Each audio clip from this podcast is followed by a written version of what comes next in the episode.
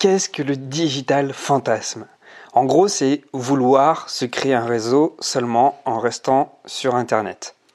Agir en entrepreneur seul, c'est un peu comme se retrouver au milieu d'une cour de récré sans amis, sans copines, sans copains. C'est être tout seul. Et bien trop de personnes pensent que c'est uniquement sur le web que l'on va trouver ses copains, ses prochains partenaires de jeu. En fait, faire du réseau à 100% derrière son écran, c'est simplement selon moi, du pur fantasme. On ne peut pas construire des relations solides, des relations basées sur l'échange et la confiance uniquement en discutant sur Messenger. C'est clair, rencontrer des personnes en vrai accélère les choses considérablement. Et c'est mon expérience qui parle. Avec tous les networking que j'ai organisés, je peux te dire que les rencontres ont débloqué énormément de choses. Ce que je te dis, c'est pas uniquement valable pour le business le pouvoir des rencontres est transversal dans quasiment tous les domaines. Dans le pro, dans la famille, dans les amis, dans les loisirs, dans la séduction, dans les voyages. Il existe déjà des applications quasiment pour tous les domaines que je viens de te mentionner. Il y a Shaper, il y a Airbnb, il y a Tinder, il y a OVS. Tous les domaines, en fait, perdraient complètement leur intérêt. Euh, la séduction, la famille, le pro, les amis, les loisirs, si on continue à dénigrer l'importance de la relation qu'est-ce que serait une relation pro sans jamais qu'il y ait de rencontre humaine? Quelle est l'utilité de rencontrer des personnes sur un site de rencontre et tout se dire avant même de se voir? Ça sert à rien. Ça, c'est comme si on brûlait la chandelle par les deux bouts, en gros. La, la qualité de la relation n'a plus d'intérêt si tout se passe sur Internet. C'est comme voyager sans demander la route à quelqu'un et préférer rester cloisonné dans la bulle de sa voiture, juste en compagnie de la super voix de Google Maps ça n'a plus de sens. Le voyage est fait aussi pour sortir de son quotidien, pour changer d'environnement, et pas seulement un environnement géographique, un environnement au niveau de la population aussi, c'est rencontrer d'autres personnes, c'est se connecter à d'autres personnes. Donc trop s'enfermer dans des relations, dans un rapport avec le virtuel, ça dénature, ça édulcore le quotidien, ça édulcore l'authenticité, le pouvoir, la force que tu peux extraire dans le monde physique. C'est pareil pour les soins dans la santé. Depuis peu, maintenant, les assurances proposent euh, des relations sur Internet euh, pour te faire soigner, pour aller directement à la pharmacie chercher tes médicaments. Ça, ok, ça peut être euh, intéressant quand c'est une solution de secours. Tu sais, je suis pas contre le progrès, mais concrètement, la relation avec le personnel soignant fait partie de la guérison. Beaucoup d'études ont démontré l'effet placebo que pouvait bénéficier une personne juste grâce à l'effet d'autorité que le personnel soignant a sur euh, la personne qui vient se faire soigner. Quels que soient tes projets, ne mets surtout pas le relationnel de côté. Le relationnel, c'est un levier formidable qui va te permettre d'enrichir et donner de la force à ton projet. Si tu as un projet entrepreneurial, les meilleurs conseils que je puisse te donner, on en a déjà parlé toute la semaine hein, dans les podcasts précédents, mais je le répète pour que ça s'imprime vraiment, parce que c'est vraiment ça qui m'a personnellement permis de quitter mon job et de décoller. Les meilleurs conseils que je puisse te donner, c'est de faire exister tes projets en les matérialisant physiquement. Mais pas juste des ébauches de projets sur la toile qui vont jamais avoir lieu, hein. c'est leur donner vie dans le concret. Ça va considérablement accélérer énormément de choses pour toi.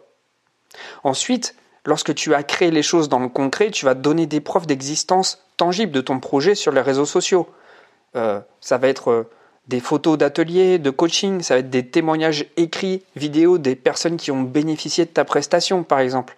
Tu vas recycler sur la toile ce que tu as créé physiquement, véritablement. Ensuite, grâce à cette nouvelle présence sur les réseaux sociaux issue euh, bah, de ce que tu as créé sur le terrain, tu vas interagir avec de nouvelles personnes qui vont être interpellées par ce que tu as fait dans la vraie vie. Pas juste être interpellé par des citations euh, que tu as reprises de XXXXX personnes euh, qui sont pas à toi. Là, ça va vraiment être un truc brandé sur tes valeurs, sur ta présence, sur ton image. Ça va être un contenu propre à toi. Donc ça va attirer des nouvelles personnes qui vont dire mais ça m'intéresse, ce que tu fais ça m'interpelle. Forcément ça va parler à des gens, ça va même cibler des gens, ça va pré-cibler des gens. Ensuite, si c'est possible, les nouvelles personnes que tu as ciblées grâce au contenu que tu as mis sur Internet, au mieux, c'est de les rencontrer en vrai. Au mieux, c'est les rencontrer en vrai, de créer quelque chose de nouveau avec ces personnes-là et de reproduire à nouveau sur la toile le fruit de cette rencontre. Qu'est-ce qui s'est passé? Qu'est-ce qu'on a appris? Euh, Qu'est-ce qu'on a vécu? Quelles sont les nouvelles perspectives? Les résultats que tu vas obtenir avec tout ça, c'est l'apparition de contacts authentiques. Tu vas nouer des contacts solides. Et je peux te dire que la communauté que je suis en train de créer, notamment sur l'île, parce que je le fais dans les autres villes, mais c'est surtout sur l'île que je fais ça depuis un an et demi, bah, j'ai l'impression d'être solidement noué avec les personnes qui participent avec, à mes événements. Parce qu'on se rencontre en dehors des événements payants, dans des événements gratuits que je propose, des rencontres abonnées comme ça, où on se fait des restos, où on se fait des pique-niques, où on fait des soirées tango, bah ça je peux te dire que ça noue vraiment des relations très intéressantes.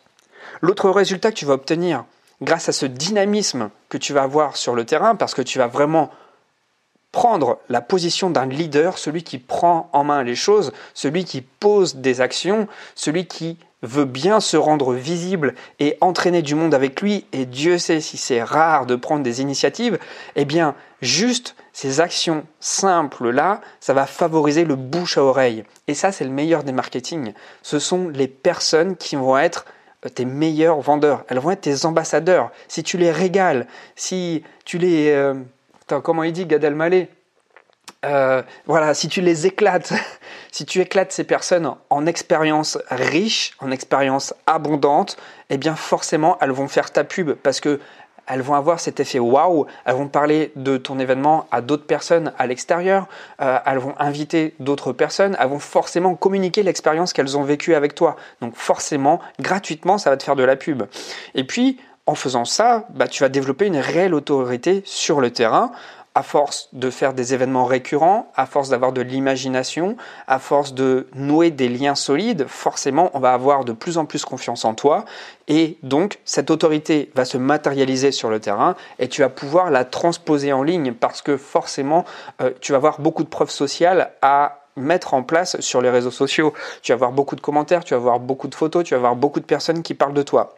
Donc si ça t'intéresse de mettre en place euh, un processus comme ça, une stratégie comme ça, Sache que j'ai fait ça depuis un an et demi, j'ai créé une trentaine d'événements sur l'île et puis maintenant je commence à Lyon, à Toulouse, à Montpellier, euh, j'oublie encore des villes, j'envisage Barcelone aussi, euh, Marseille également si tu as besoin d'un accompagnement pour t'aider à mettre en place cette dynamique-là, pour justement être cette personne qui prend des initiatives et qui est suivie par une communauté, eh bien, je te propose un accompagnement privé. Cet accompagnement, c'est un consulting où je vais te partager tous mes outils, mon expérience et puis voir comment ensemble on peut travailler et adapter ça à ta pratique, à ta démarche, à ta personnalité.